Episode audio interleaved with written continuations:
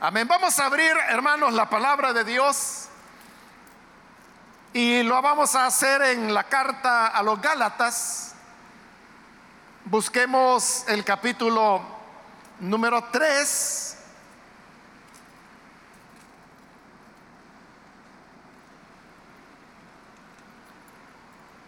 Ya eh, llevamos varios meses estudiando la carta a los Gálatas y nos encontramos ya más o menos a la mitad en el capítulo 3. Vamos a leer ahí la palabra del Señor.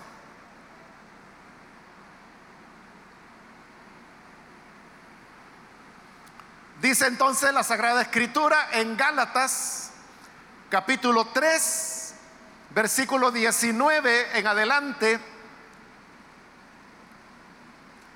Entonces, ¿para qué sirve la ley? Fue añadida a causa de las transgresiones, hasta que viniese la simiente a quien fue hecha la promesa, y fue ordenada por medio de ángeles en mano de un mediador. Y el mediador no lo es de uno solo, pero Dios es uno. Luego, la ley es contraria a las promesas de Dios en ninguna manera.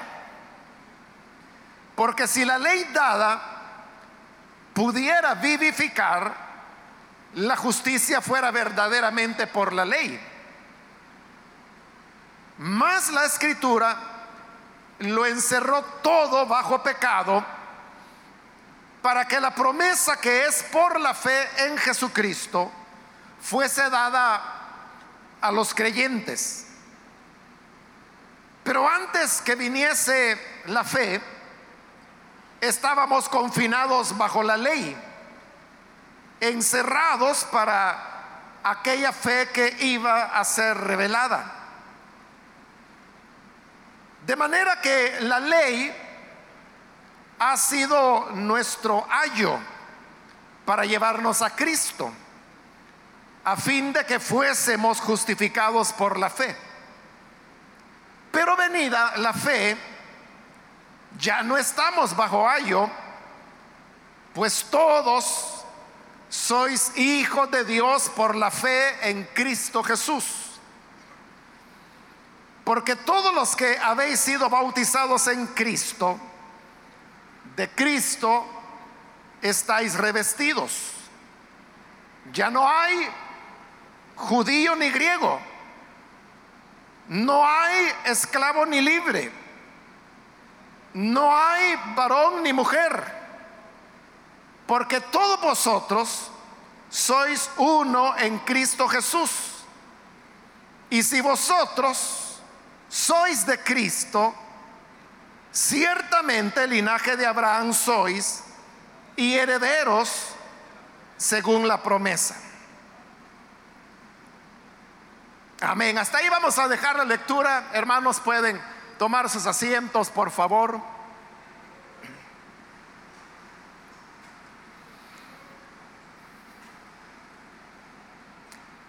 Hermanos, seguimos ahora adelante con este capítulo 3, donde Pablo ha estado demostrando a través de diversos argumentos que la ley de Moisés realmente no es nada que pueda aportar algo positivo a los creyentes. Es decir, ninguna persona, ningún creyente llega a ser más espiritual por guardar la ley, como tampoco es menos espiritual si no la guarda. Y entre los argumentos que Pablo ha venido usando, en primer lugar, él mencionó al inicio de este capítulo 3 que el Espíritu Santo no lo recibimos por guardar la ley, sino que es algo que vino por medio de la fe. Se recordará de las preguntas, porque dos veces que Pablo le hizo a los Gálatas recibisteis el Espíritu por las obras de la ley o por el oír con fe. Y pusimos varios ejemplos tomados del libro de los Hechos de los Apóstoles, de cómo los primeros creyentes, gentiles, sin conocer la ley, sin guardarla, habían sido llenos del Espíritu Santo y esto simplemente por medio del oír la palabra de Dios. Es decir, que el Espíritu Santo lo recibimos no porque seamos observadores meticulosos de la ley, sino simplemente porque creímos por la fe en el Evangelio, en nuestro Señor Jesucristo. Y en la última oportunidad, hermanos, estuvimos viendo el argumento de Pablo cuando él decía que la promesa le había sido hecha a Abraham no por las obras de la ley, sino por el creer con fe. Es decir, Abraham no pudo guardar la ley porque, como lo vimos la vez anterior, Pablo dice que la ley fue dada 430 años después de la promesa. Entonces era imposible que Abraham guardara algo que no existía, que faltaban más de 400 años para que fuera dada. Pero a Abraham se le dio una promesa. Y la promesa, dice Pablo, que le fue dada a él y a su simiente. Entonces viene Pablo y él llama la atención para que nos fijemos en que allí en el libro de Génesis el Señor no dijo o la palabra no dice de que la promesa le fue dada a Abraham y a sus simientes en plural, sino que dice a Abraham y a su simiente en singular. Y de ahí Pablo dice que está hablando de, de una simiente, es decir, de un hijo. Y ese hijo de Abraham es el Señor Jesús, quien viene a ser el heredero de las promesas. Entonces, si la promesa le fue dada a Abraham por medio de la fe, pero ya la palabra decía que era para él y para su hijo, para Jesús, entonces significa que esa salvación por medio de la fe que le fue otorgada y prometida a Abraham, es algo que, por decirlo así, lo heredó el Señor Jesús. De manera que nuestra relación con Él, la manera de establecer comunión con el Hijo de Abraham, que es el Señor Jesús, es también por medio de la fe. Esa promesa que el Señor le hizo a Abraham, explica Pablo que es una palabra que Dios empeñó con Abraham. Y nosotros sabemos que cuando Dios promete algo, dice algo, esa es, hermanos, una palabra en la cual podemos confiar. Porque Dios no está jugando. Y Dios también no va a estar cambiando los términos de las promesas que Él da. Uno no puede pensar de, de una persona seria que en un momento ofrezca algo o prometa algo y que luego no lo cumple. O que a medio camino diga, mire, eso que le dije mejor ya no va a ser lo que dije, sino que lo vamos a hacer de una manera diferente. Entonces digo, eso en una persona seria no ocurre. Y si no ocurre con una persona seria, mucho menos va a ocurrir con Dios, cuya palabra es más firme y es más confiable que la palabra de cualquier ser humano. Por lo tanto, dice Pablo, la ley que fue dada 430 años después de esa promesa, ya no puede invalidar ese acuerdo entre Dios y Abraham, del cual el, el Señor Jesús es la simiente. Por lo tanto, la ley no le agrega nada a la promesa, no la puede mejorar, pero tampoco la puede invalidar. Entonces, frente a este hecho que Pablo ha venido demostrando en este capítulo 3, más bien son tres hechos. En primer lugar, que el Espíritu Santo no se recibe por las obras de la ley, sino que por el oír con fe. En segundo lugar, que la justificación no viene por medio de la ley, sino que viene igual por medio de la fe. Y en tercer lugar, que es lo que acabo de estar explicando, que la ley en nada altera la promesa que Dios le dio a Abraham y a su simiente, que es el Hijo de Dios. Entonces, si la ley no nos da el Espíritu Santo, no nos da la salvación, y tampoco invalida la promesa que es por la fe, entonces la gente puede hacerse una pregunta, y es esta, si la promesa entonces era tan buena y era tan excelente, para que Dios entregó la ley entonces. Porque la ley no fue un invento del pueblo de Israel o de los hombres, no fue un invento de los fariseos, ni siquiera fue un invento de Moisés. La ley fue dada por el Señor. Pero como Pablo está diciendo que la promesa es lo excelente. La promesa es la que nos da el Espíritu. La promesa es la que nos salva. La promesa no puede ser invalidada por la ley. Entonces, si las cosas son así, son tan excelentes, entonces, ¿por qué Dios tuvo que añadir la ley? Al hacer esta exposición que hemos ido viendo en este capítulo 3, ya Pablo se imaginaba que esos judaizantes, que estaban en Galacia y sobre todo los Gálatas, que es la gente a quien Pablo le importaba. Ya ellos podían estarse preguntando, entonces, ¿para qué el Señor dio la ley si la promesa y la fe eran tan excelentes? Porque si algo es muy bueno, ¿por qué lo va a cambiar usted por algo inferior? Si algo está funcionando excelentemente, ¿por qué usted lo va a cambiar por algo que no funciona? Entonces, anticipándose a esa pregunta, antes que los Gálatas vayan a hacerse la pregunta, Pablo mismo se la hace. Y por eso es que en el versículo 19, donde hoy iniciamos la lectura, él dice, entonces, ¿para qué sirve la ley?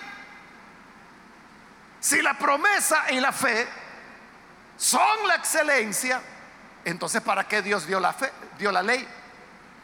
Y él mismo da la respuesta y nos dice, fue añadida a causa de las transgresiones. Esto es todo lo que Pablo dice. ¿Por qué fue dada la ley? Ah, dice, la ley fue dada a causa de las transgresiones. Esa es toda la explicación. Pero entonces uno puede preguntarse, ¿qué quiere decir Pablo con eso? De que Dios dio la ley a causa de las transgresiones, es decir, de los pecados. ¿Qué quiere decir eso? La ventaja, hermanos, es que nosotros tenemos la carta a los romanos.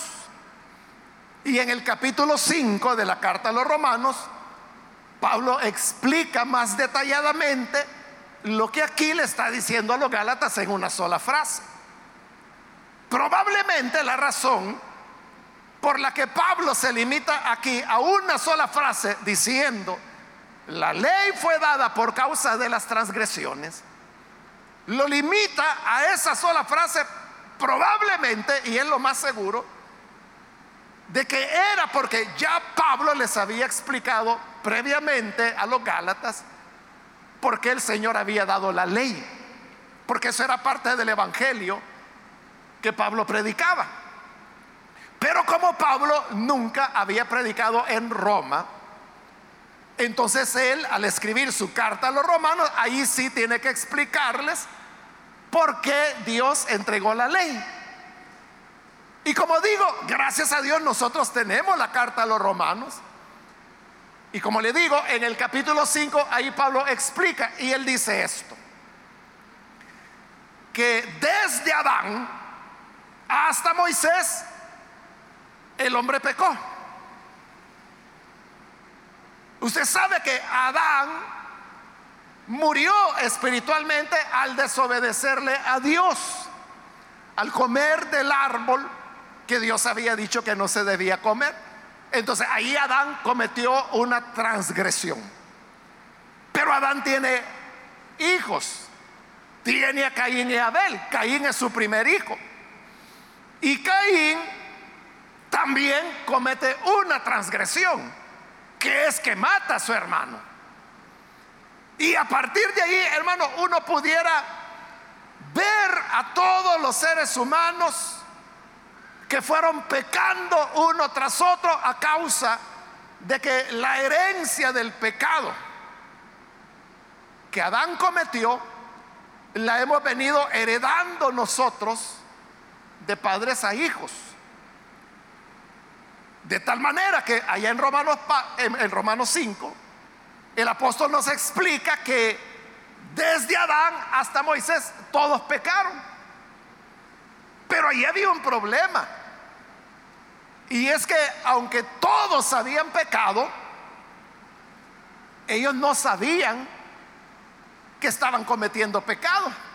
Porque no había nada que les dijera, esto es lo correcto o esto es lo incorrecto. Si usted llegara a un país donde no conoce las leyes, donde no sabe cuál es la manera de tratar y relacionarse con otras personas, de seguro, hermanos, que vamos a hacer varias cosas que en esos países y culturas sería una transgresión. Por ejemplo,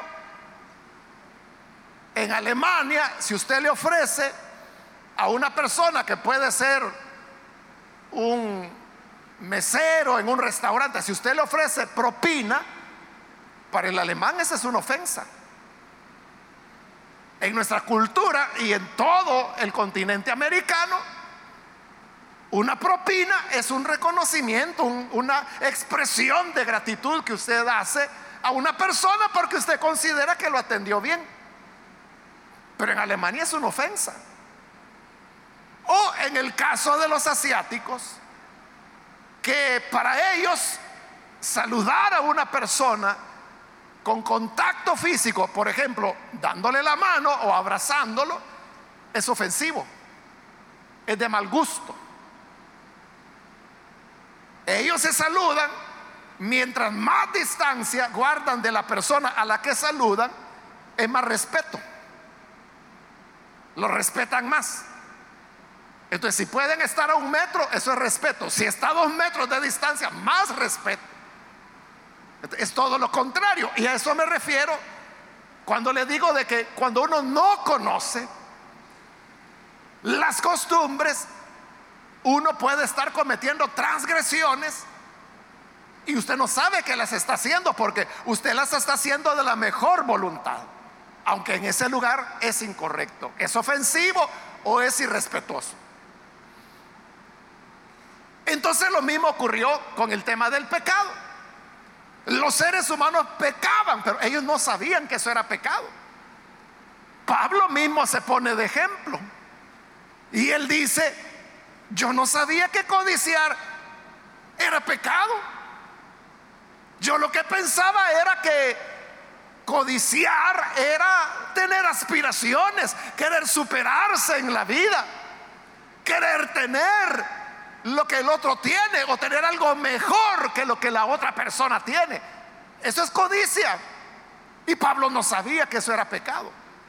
Pero luego dice Pablo, venida la ley, cuando el Señor dio la ley a través de Moisés, resulta que en la décima palabra, que nosotros le llamaríamos el décimo mandamiento, Ahí el Señor dice, no codiciarás. Entonces dice Pablo, allí yo me enteré que yo estaba pecando. La ley fue la que me mostró que yo estaba pecando, pero la ley no solo dice que no hay que codiciar, la ley dice que no hay que tener otros dioses aparte del Señor. La ley dice que no hay que hacerse imágenes de lo que está arriba en los cielos ni debajo de la tierra para postrarse delante de ellas. La ley también dice que hay que honrar a padre y madre. La ley dice que no hay que mentir, que no hay que robar, que no hay que matar, etcétera. Bueno, ahí hablando de las diez palabras, pero esas diez palabras usted sabe que se desglosan en una gran cantidad de mandamientos y cada uno de esos mandamientos le dicen al ser humano lo que es bueno y lo que es malo. Pero este es el problema que Pablo le explica. Cuando la ley dice, me enseñó de que codiciar era malo, ¿qué cree usted que pasó? Que Pablo dijera, ah, vaya, entonces codiciar está malo, vaya, vaya, pues ya no lo vuelvo a hacer. No, no es eso lo que pasó. Pablo lo que dice es que por medio de la ley él llegó a tener conciencia del pecado. A partir de ahí él sabía que todas las veces que codiciara estaba cometiendo una transgresión. Pero ¿qué pasó? Dice que el pecado, por ese mandamiento, lo que hizo fue cobrar fuerzas. ¿Y cuál fue el resultado? Que hizo que Pablo, en lugar de dejar de codiciar, codiciara más. Entonces dice Pablo, descubrí esto. Y es que en mí hay una ley que él la llama la ley del pecado. Más adelante la va a relacionar con la ley de la muerte, pero primero habla de la ley del pecado. ¿Qué es la ley del pecado? Es, hermanos, esa fuerza interna que todos tenemos una inclinación a hacer lo malo. Por eso, hermanos, es que los seres humanos somos así. Cuando se nos dice, no hagas eso, más lo hacemos. Eso usted, si es padre, si es madre de familia, o si usted tiene hermanitos, hermanitas pequeñas, usted sabe la verdad que le estoy diciendo. Que usted le dice al niño, no hagas eso, más lo hace el niño. Hija, recoge eso, no lo va a hacer. Y son niños. Pero no solo es que suceda con los niños, sucede también con las personas adultas. Al adulto le dice, mire, cuando la luz del semáforo se pone en rojo, usted no puede pasar. ¿Y qué hace la gente? Sigue pasando. O le dice, usted no puede ir por el carril auxiliar, es prohibido circular por ahí. Pero iba toda la gente. O le dicen al peatón, no se puede atravesar una calle, sino solamente por una pasarela o donde haya paso peatonal. Pero si no lo hay, no puede. ¿Y qué hace la gente? Se atraviesa donde quiere y donde pueda. A veces ponen hasta rejas o malla ciclón entre los separadores de media calle. Y la gente, hermano, se sube y, se pasa. Así es el ser humano. Entonces dice Pablo, por la ley, el pecado cobró fuerzas y me mató. ¿Por qué lo mató? Porque ahora él estaba pecando, pero ahora le iba peor, porque lo hacía con conciencia. Antes, cuando él codiciaba, él no sabía que eso era malo. No le afectaba su conciencia ni nada. Pero cuando supo que la ley decía, no codiciarás, no es que parara de codiciar, siguió codiciando. Y eso lo carrió a mayor desobediencia. Ya era una transgresión con conocimiento. Y eso lo llevó a morir porque la paga del pecado es la muerte. Entonces, de nuevo, volviendo a la pregunta, ¿para qué sirve la ley? Responde Pablo, fue añadida a causa de las transgresiones. Si todo era tan lindo por medio de la promesa, y es tan lindo que sigue siendo así, entonces ¿para qué Dios añadió la ley? Fue solamente para que el ser humano cayera en la conciencia de lo que era el pecado. Es lo que le, le, expliqué con el ejemplo de los alemanes o de los asiáticos. Y es que mientras uno no sabe que eso es incorrecto, uno no lo sabe y lo puede hacer y usted no sabe que hizo algo malo. Entonces la ley es dada para que uno tenga conciencia fue dada para que nos diéramos cuenta cuán pecadores somos. Ese fue el propósito. ¿Qué tan perdido estábamos? Y dice, fue añadida hasta que viniese la simiente. Es decir, la ley fue añadida por causa de las transgresiones para que cobráramos conciencia de cuánto pecamos. Pero esa ley tenía un, periodo, llevaba una fecha de expiración. ¿Y cuándo iba a expirar? Ahí lo dice Pablo. Hasta que viniese la simiente. ¿Y quién es la simiente? Está hablando de la simiente de Abraham que ha mencionado en los versículos anteriores. Y que Pablo dice que es una sola.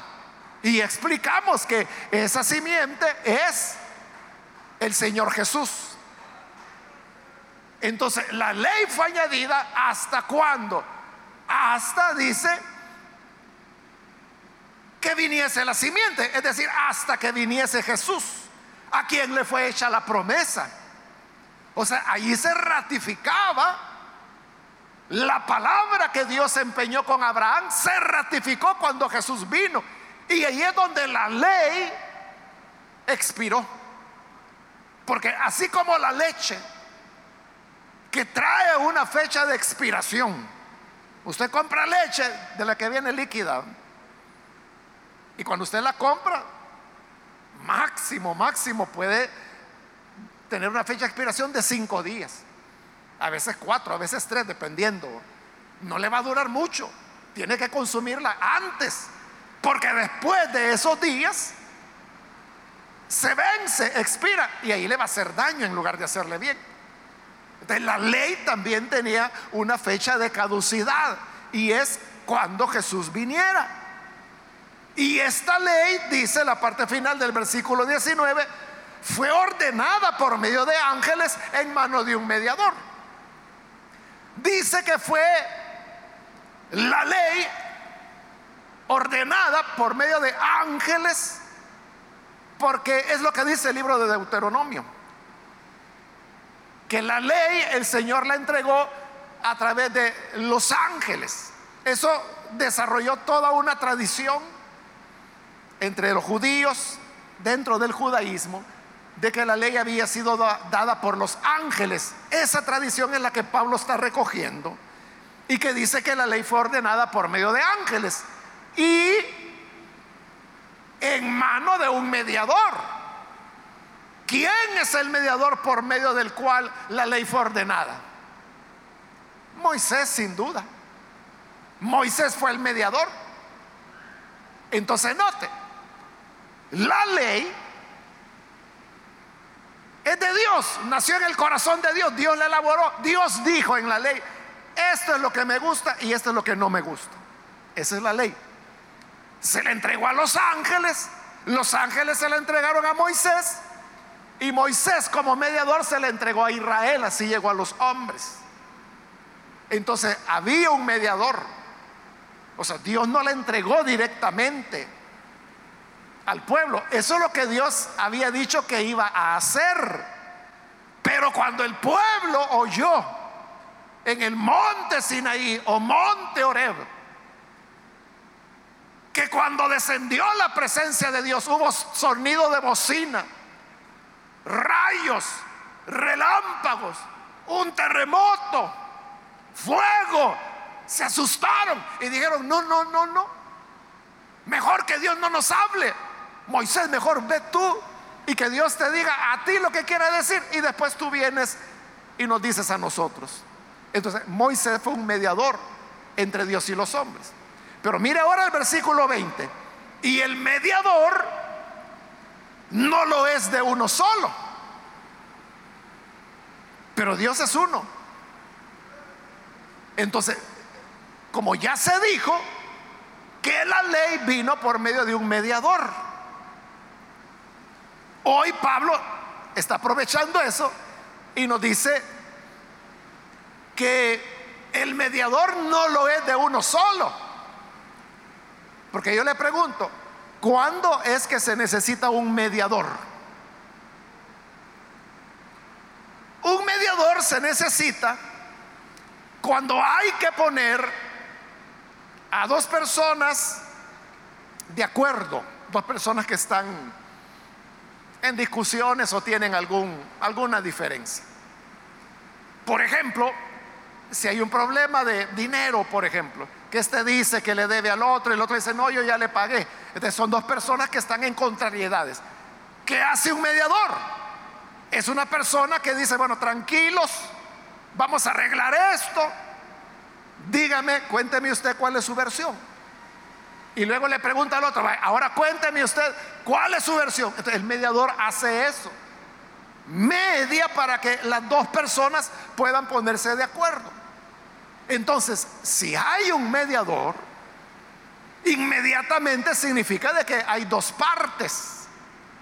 Por eso es que Pablo dice, el mediador no puede ser de uno solo. O sea, nadie o más bien, no se necesita mediador si solo fuera una parte. Digamos que el problema es que a usted le falta ese dinero. Y viene el mediador y dice, bueno, ¿en qué le puedo ayudar? Pues mire, en que me falta dinero. Ah, ¿y por qué cree que le falta dinero? ¿A alguien le debe o se lo ha quitado? No. ¿Y entonces con quién tiene el problema? Con nadie. Este es un asunto mío. Ah, bueno, entonces usted no me necesita, porque no tiene con quién mediar. Por eso dice, el mediador no es de uno solo, pero dice, Dios es uno. ¿Qué es lo que Pablo quiere decir con esto? De que la ley fue dada por medio de un mediador. Pero Dios es uno. ¿Qué quiere decir con eso? Es lo siguiente, hermano que en la ley, si hubo un mediador, porque fue Moisés, ya lo dijimos, y es así, Dios dijo, vaya, esto es lo que yo quiero. Número uno, no van a tener otros dioses. Número dos, no van a hacerse imagen de nada que haya ni en los cielos ni en la tierra, ni se van a rodear delante de ella. Van a honrar a padre y madre. No van a mentir, no van a robar, no van a matar. Entonces, Dios dijo, esto es lo que quiero, lo que a mí me gusta y lo que quiero que hagan. Entonces vino Israel del otro lado y cuando ellos oyeron esos mandamientos, oyeron esas palabras, ahí lo tiene usted en el libro de Éxodo. Israel respondió, todo lo que el Señor ha dicho, haremos.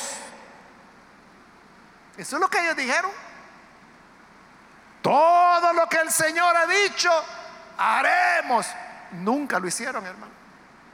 Pero por lo menos eso es lo que dijeron. Entonces note, ¿por qué la ley vino a través de un mediador?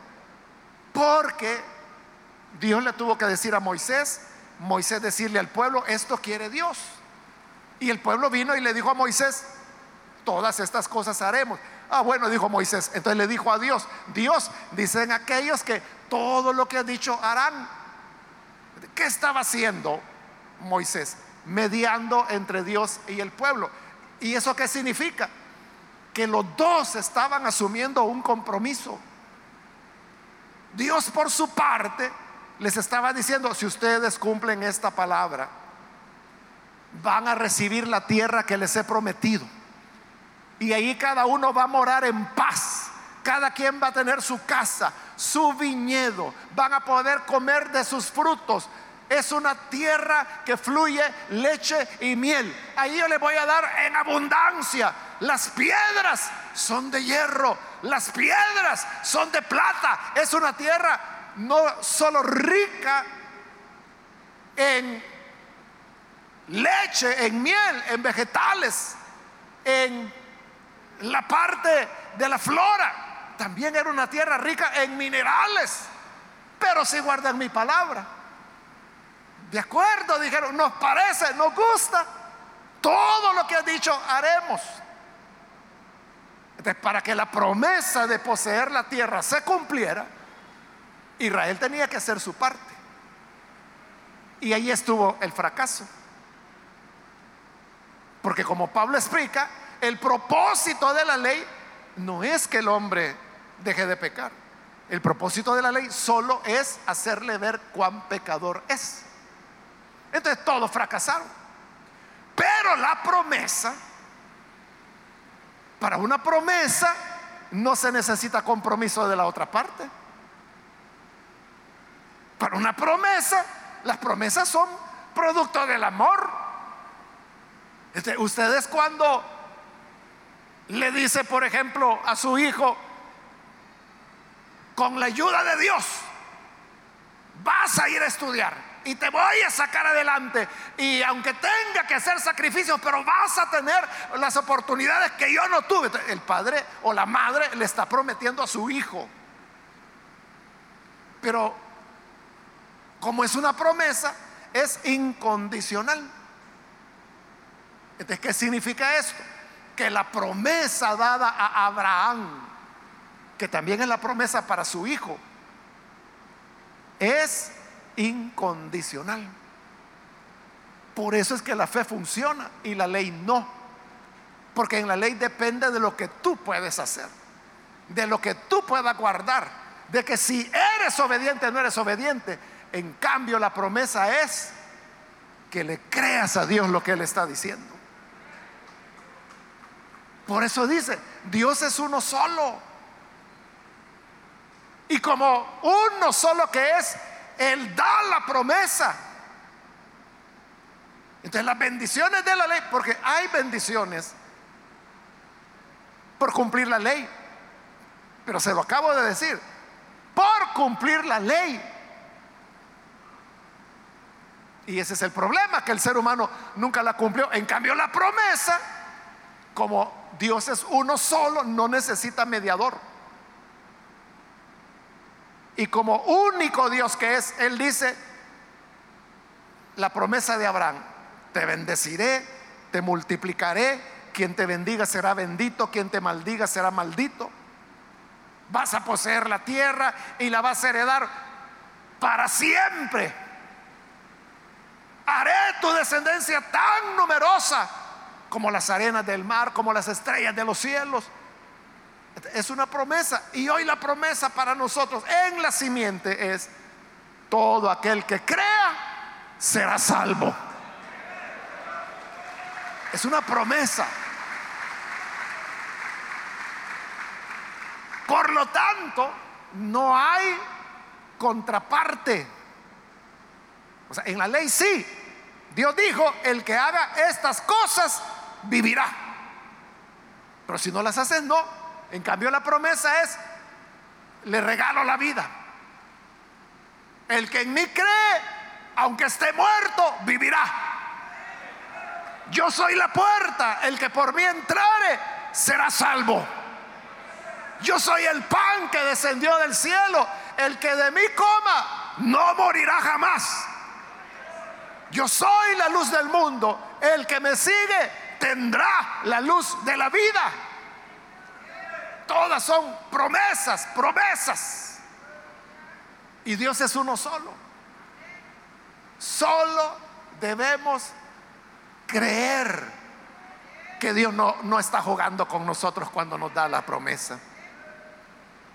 Entonces pregunta, como Pablo se va adelantando a las preguntas que sabe que le van a hacer. En el 21, luego la ley es contraria a las promesas de Dios. porque si la promesa, ya dijimos, es lo perfecto, es lo más excelente, y la ley lo que nos hace es crearnos una conciencia de pecado que nos deja peor. Mientras más culpable se siente una persona de su pecado, más lo hace. Eso así es, a mayor culpabilidad, la persona más incurre en la falta. Entonces, si así funciona la ley, significa entonces que la ley es contraria a la ley de Dios, porque a la promesa, perdón, porque la promesa lo que quiere es dar vida. La ley lo que hace es dar muerte. La promesa lo que nos da es la paz de la salvación. La ley nos da la culpa de la transgresión. Es contraria. Por eso pregunta, ¿la ley es contraria a las promesas de Dios? Y Pablo responde, en ninguna manera. Porque no puede ser que Dios esté contradiciendo a sí mismo. Porque el Dios que dio la promesa a Abraham y a su hijo es el mismo Dios que entregó la ley. No pueden contradecirse. Por eso dice, en ninguna manera la ley no es contraria a las promesas. Pero eso sí dice, si la ley dada pudiera vivificar, la justicia fuera verdaderamente por la ley. Entonces Pablo lo que está diciendo es, cada cosa tiene su lugar. La ley vino para crear la conciencia del pecado. Ya va a explicar en los siguientes versículos más despacio eso. Pero la promesa vino para darnos vida. Y saben, dice Pablo, por qué la vida viene por la promesa y no por la ley. Porque si la ley pudiera dar vida, entonces la salvación sería por la ley. Entonces andaríamos predicando que hay que guardar la ley, que la Torah es santa y que la Torah es sagrada y que la Torah es la que te va a salvar. Eso andaríamos predicando, pero no es eso lo que predicamos. Pero dice el 22, más la escritura, y ahí se está refiriendo a la ley, lo encerró todo bajo pecado ¿qué hizo la ley? Ahí lo pone como que si la ley fue un carcelero que dice que nos encerró bajo pecado. Entonces como que llegó la ley, nos capturó a cada uno de nosotros y nos dijo, vengan a prisión, nos metió en la prisión de la culpa y del pecado y cerró con llave la puerta. Entonces dice, a todos nos encerró bajo pecado. Entonces, ¿qué hizo la ley? No vivificó, no dio vida. El mayor logro de la ley fue que a todos nos encerró bajo pecado. Y nos encerró a todos bajo pecado para que estando encerrados tuviéramos la esperanza de salir de allí. Porque todo el que está preso quiere salir de ahí. ¿Y salir hacia dónde? Ahí lo dice el versículo 24. Para que la promesa que es por la fe en Jesucristo fuera dada a los creyentes. Entonces, mientras la ley nos decía, eres pecador, eres pecadora, estás condenado, has hecho mal, vas a estar bajo condenación, no puedes escapar de eso todos los días de tu vida. El pecado y la culpa estará sobre ti hasta que te condene. Entonces, en esas condiciones uno lo que desea es la salvación. Y esa salvación es la que viene por medio de la fe en Jesucristo, dice el versículo 22. Para que la promesa que es por la fe en Jesucristo fuese dada a los creyentes. el Evangelio es la buena nueva que nos llega a decir en la prisión del pecado donde la ley nos tiene Llega el Evangelio y nos dice, oigan, aquí traigo la carta de libertad. Ya pueden salir de esta prisión. Ya pueden quedar libre salir de estas rejas. ¿Y cuál es la carta de libertad? Que si creyeres que Dios levantó a su Hijo y lo resucitó de entre los muertos y lo confiesas con tu boca, serás salvo. Esa es la carta de libertad. Para escapar de la prisión del pecado donde la ley nos tiene. Versículo 23. Pero antes que viniese la fe, estábamos confinados bajo la ley, encerrados para aquella fe que iba a ser revelada. Así como el prisionero, el privado de libertad, su anhelo es que un día va a salir. Y aunque le hayan condenado a 40 años por decir algo, su anhelo es que un día va a salir. Igual la humanidad bajo la ley de Moisés dice que lo que hacía era mantenernos encerrados en ese pecado. Pero esperando aquella fe que iba a ser revelada. la esperanza era un día estas prisiones de pecado se romperán. Un día podré escapar de la ley. Un día vendrá una manera de salir, una esperanza. Esa era la fe. Y cuando Cristo vino, vino a abrir las prisiones y a decir, vengan, benditos de mi Padre, salgan a la libertad gloriosa de los hijos de Dios. Versículo 24. De manera que la ley ha sido nuestro ayo. Como anteriormente, el mismo Pablo se preguntó, ¿verdad? Entonces la ley es contraria a la promesa. No, no, dijo Pablo, de ninguna manera. Hay un papel que juega la ley y es el que va a explicar ahorita. Entonces dice, de manera que la ley, su propósito es ser nuestro ayo el problema, hermanos y hermanas, es que esa palabra ayo, nosotros no la conocemos, ¿verdad? O sea, en nuestra cultura, la palabra ayo no se usa.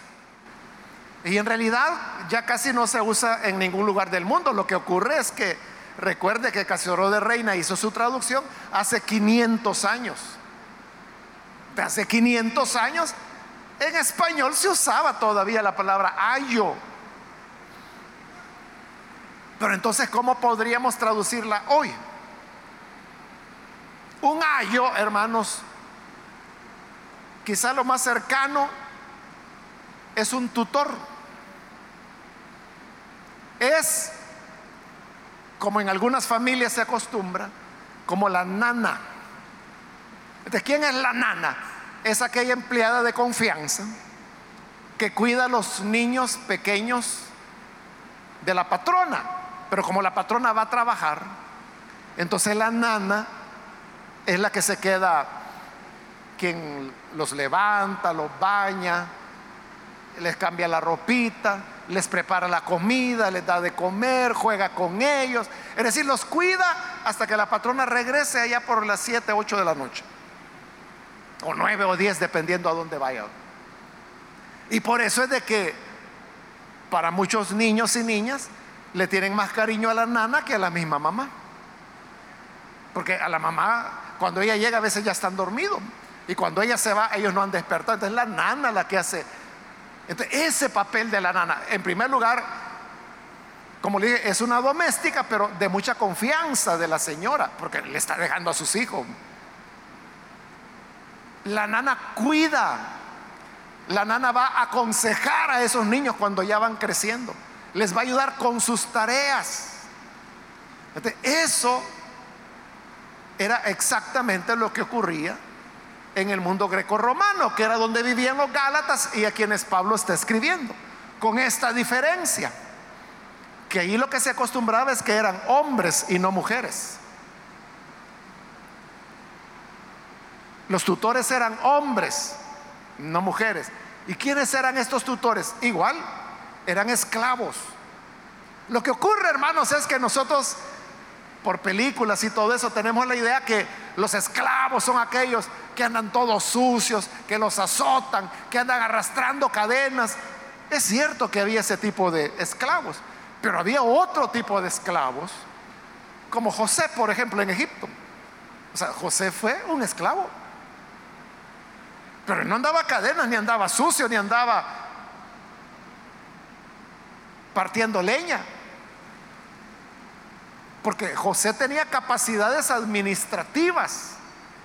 Habían esclavos, como otras veces le he explicado, que podían ser médicos, podían ser poetas, podían ser escultores, podían ser historiadores, como Josefo, que era esclavo de Flavio, y es un gran historiador, o sea, por él tenemos las grandes obras que él escribió, de varios tomos. Entonces los tutores, que Casiodoro lo llama ayos, eran esos hombres que cuidaban a los niños.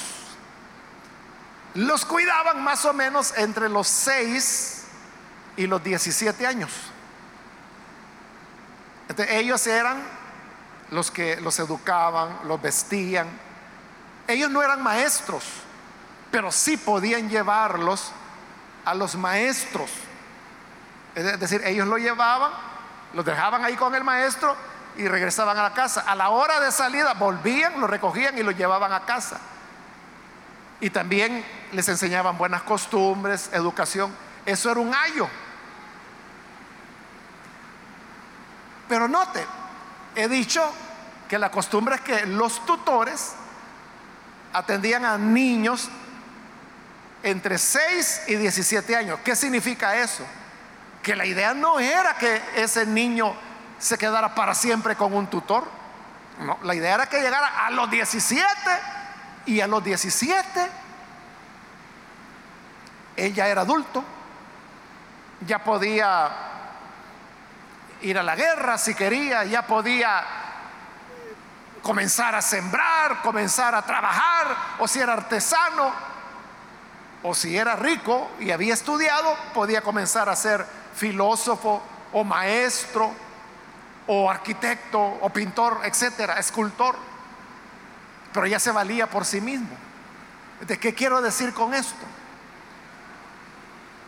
Que el tutor era temporal. Y eso es lo que Pablo está diciendo. Versículo 24, la ley ha sido nuestro tutor para llevarnos a Cristo, a fin de que fuésemos justificados por la fe. Recuerde que aquí él está explicando por qué la ley no contradice a la promesa. Porque dice, la ley es el tutor que nos dijo, sigue aprendiendo, aprende a leer, aprende a escribir, porque ahí te está esperando lo mejor de la vida, Cristo. La ley no fue dada para que se quedara con nosotros, ni que nosotros nos quedáramos en la prisión de la ley. La ley fue dada para que nos dijera, mira, hay un camino mejor. Mira, lo primero que tienes que hacer es aprender que eres pecador. Eso es lo que la ley nos enseñó. Es lo que Pablo dice. Yo no sabía que codiciar era malo hasta que la ley dijo, no codiciarás. Entonces supe que había pecado. Pero solo eso. Entonces la ley nos dice, eres pecador eres pecadora. ¿Y ahora qué ganó con eso? Pues nada, que te condenes por malo. Pero ahí aparece Cristo. Y entonces dice, si te has alejado, si has pecado, yo soy el camino, la verdad y la vida. Viene la vida por medio de la fe. Por eso dice en el 25, venida la fe, ya no estamos bajo ayo. Llegados a los 17 años, ya los niños no necesitaban tutor. igual, venido Cristo, venida la fe, no necesitamos la ley. De manera que no le podían estar diciendo a los Gálatas, miren, tienen que circuncidarse, tienen que guardar la ley para que sean mejores creyentes, para que de verdad sean salvos. No basta con que crean en Cristo, tienen que guardar la ley. No, no, dice Pablo. Venida la fe, ya no necesitamos el tutor, que es la ley. Igual hoy nadie puede venir a decirnos, es que si no, si no dices el nombre de Dios en hebreo, no te vas a salvar. Si no dices el nombre de Jesús en hebreo, no te vas a salvar. Si no suenas el chofar, la bendición de Dios no va a venir. O sea, cosas así hay hoy en día.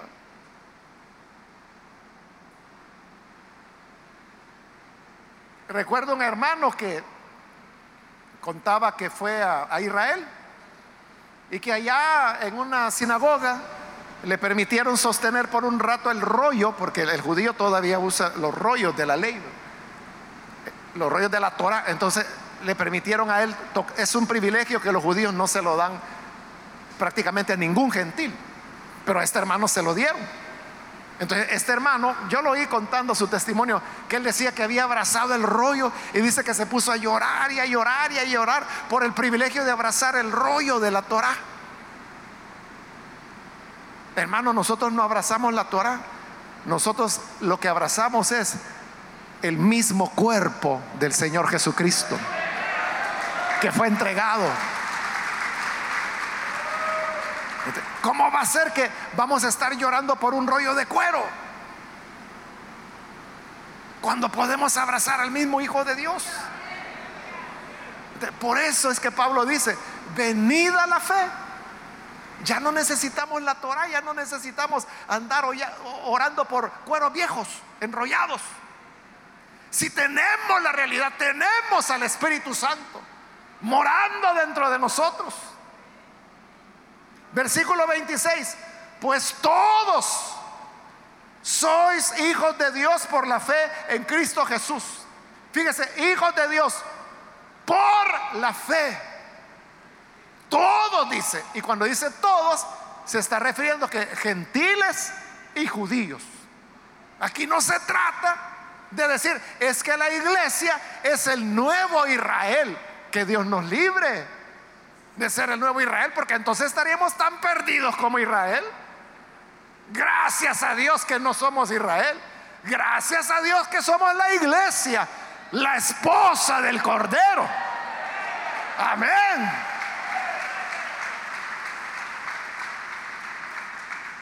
Entonces dice, para todos los gentiles tienen que creer en Jesús para tener salvación, pero el judío tiene que creer también en Jesús para salvación. Versículo 27. Porque todos los que habéis sido bautizados en Cristo, de Cristo estáis revestidos. La palabra bautizar en griego proviene de una raíz que es la raíz bapto. Entonces, bapto significa sumergir y también puede significar teñir. Porque cuando usted va a teñir una tela, lo que hace es que la sumerge dentro del tinte, Entonces, si usted toma tela de manta, que es entre blanca y amarillenta, y la sumerge en un tinte verde, digamos, cuando la saca, después de que usted la hundió, en griego sería bapto, podríamos decir cuando usted bautizó esa manta dentro del tinte y la levanta, la levanta con otro color ya. A eso es a lo que se refiere Pablo cuando dice, todos los que habéis sido bautizados en Cristo, de Cristo estáis revestidos de Cristo estamos teñidos. Cuando por la fe creímos y nos bautizamos, al ser bautizados y levantarnos del agua, tenemos la imagen de Cristo. Entonces, allí no importa si tú eres judío, si naciste allá en Israel, o si naciste en el valle de Jericó, o si naciste ¿En dónde, hermano? En el cantón potrero de mulas. Allá por Usulután. No importa. Porque siendo bautizados todos tenemos la imagen de Cristo. Es decir, Cristo quita las barreras, quita las fronteras. Y por eso es que a continuación dice, versículo 28, ya no hay judío ni griego. Ya no hay diferencia.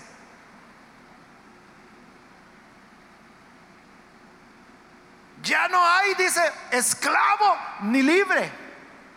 O ya no importa, porque todos estamos revestidos de Cristo. Ya no hay varón ni mujer, porque tanto el hombre como la mujer están revestidos de Cristo. Porque todos vosotros, dice, sois uno en Cristo Jesús. Entonces, cuando le digan, mire, fíjese que ese señor es judío. Ah, dice usted, judío. ¿Y qué? Usted puede decir, yo soy de Soyapango y qué. ¿Cuál es la diferencia? ¿Qué tiene el judío que usted no tenga? Si él está bautizado en Cristo y usted está bautizado en Cristo, los dos están revestidos de Jesús. No hay diferencia ya. Igual dice, no hay diferencia entre el esclavo y el amo. Y así les toca a muchos acá, hermanos, que el jefe con el cual usted trabaja, allá en el trabajo es su jefe. Pero sucede que usted, que es el empleado, aquí es diácono y el jefe todavía no tiene privilegios. Usted que es aquí diácono, usted le dice, venga por acá jefecito, aquí se va a sentar. Y su jefecito bien obediente le hace caso se invirtieron los papeles. ¿Por qué? Porque aquí la relación, aquí no es, bueno, los jefes y jefas, por favor, en las primeras sillas. Los empleados en medio. El ordenanza más atrasito. Y los que hacen la limpieza en estas empresas de estos hermanos, por favor, en la última fila. No se hacen estas diferencias. Porque dice, en Cristo ustedes son uno. Y lo mismo dice entre hombre y mujer. No hay diferencia. Porque todos están revestidos de Cristo. El mismo Dios que le da dones al hombre es el Dios que le da dones a la mujer. El Dios que puede usar al hombre es el Dios que usa a la mujer. Así como Jesús tuvo discípulos, Jesús tuvo discípulas. Algo que era inusitado porque era una época en la cual las mujeres no estudiaban, no podían ir donde los maestros, no podían ser discípulas. Pero usted sabe que Jesús sí aceptaba discípulas. María, la hermana de Lázaro, era una que ahí estaba, hermano, oyendo al Señor a sus pies, dice, embelesada. Y Marta se enojó y le dijo, Señor, mira, yo aquí en la cocina ocupada. Y María ahí tiradota, oyéndote.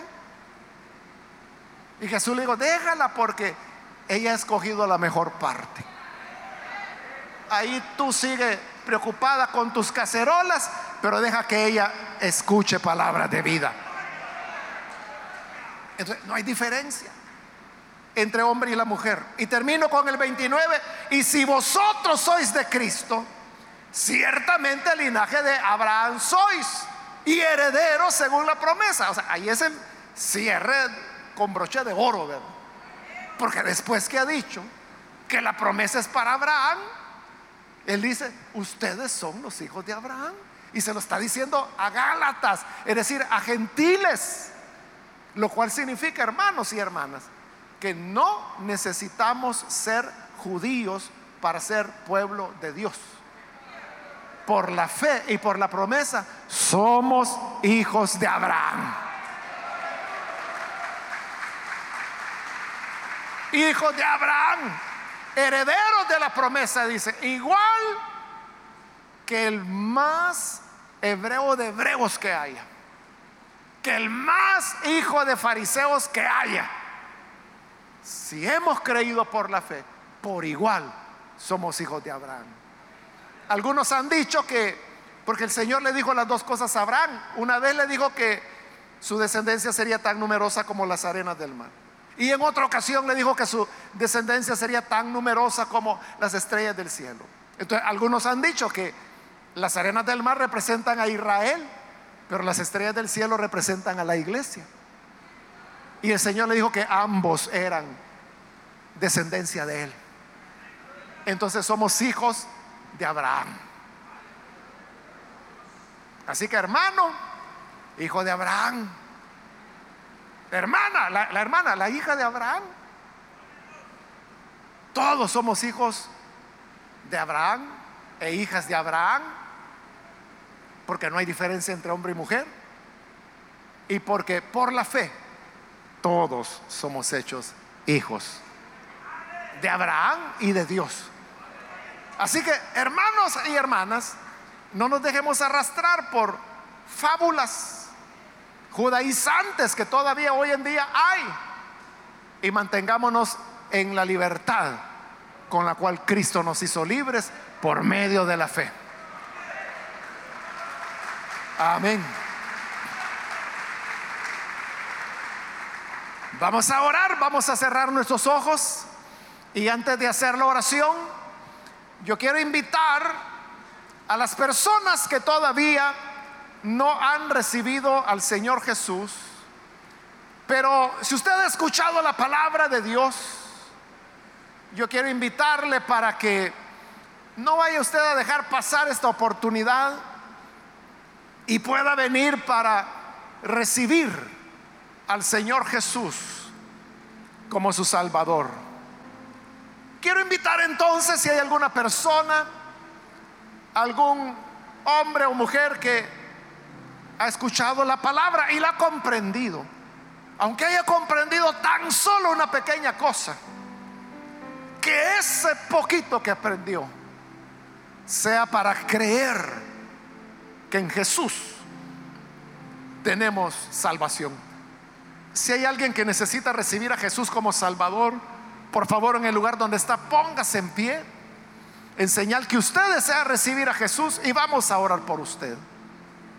¿Hay alguna persona, algún amigo o amiga que necesita venir? Muy bien, aquí hay una persona, Dios lo bendiga, bienvenido. Alguien más que necesita venir al Hijo de Dios puede ponerse en pie. Hay otra persona que necesita venir a Jesús, puede ponerse en pie y vamos a orar por usted. Venga, yo le animo. También quiero ganar tiempo porque voy a ser bien breve pero si hay algún hermano o hermana que se alejó del Señor, pero hoy necesita reconciliarse, póngase en pie también en este momento. Ahí donde está, póngase en pie y vamos a orar por usted. Aquí hay un niño que pasa, Dios lo bendiga, bienvenido. Alguien más que necesita venir para reconciliarse con el Señor puede ponerse en pie. Muy bien, aquí en medio hay otra persona. Dios lo bendiga, bienvenido. Alguien más que necesita venir a Jesús. Ya sea que es primera vez o si es reconcilio, póngase en pie y vamos a orar por usted. ¿Hay otra persona? ¿Alguien más? Muy bien, ahí atrás hay otra persona. Dios lo bendiga, bienvenido de este lado hay otra persona más. Dios la bendiga, bienvenida. Alguien más que necesita venir a Jesús puede ponerse en pie en este momento. Si viene por primera vez o si se va a reconciliar, póngase en pie y venga. Vamos a orar. Hago ya la última llamada. Si hay alguien más que necesita venir a Jesús por primera vez o reconciliarse, póngase en pie. Muy bien, aquí hay otro hermano, bienvenido, Dios lo bendiga. Alguien más, porque esa fue la última llamada y vamos a orar en este momento.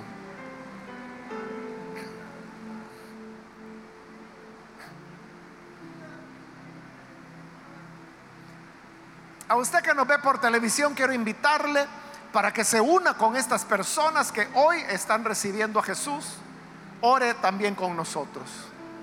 Señor, gracias te damos por cada una de estas personas que están aquí, Señor, para creer a tu palabra. También te pedimos por aquellos que a través de los medios de comunicación hoy se unen con esta oración.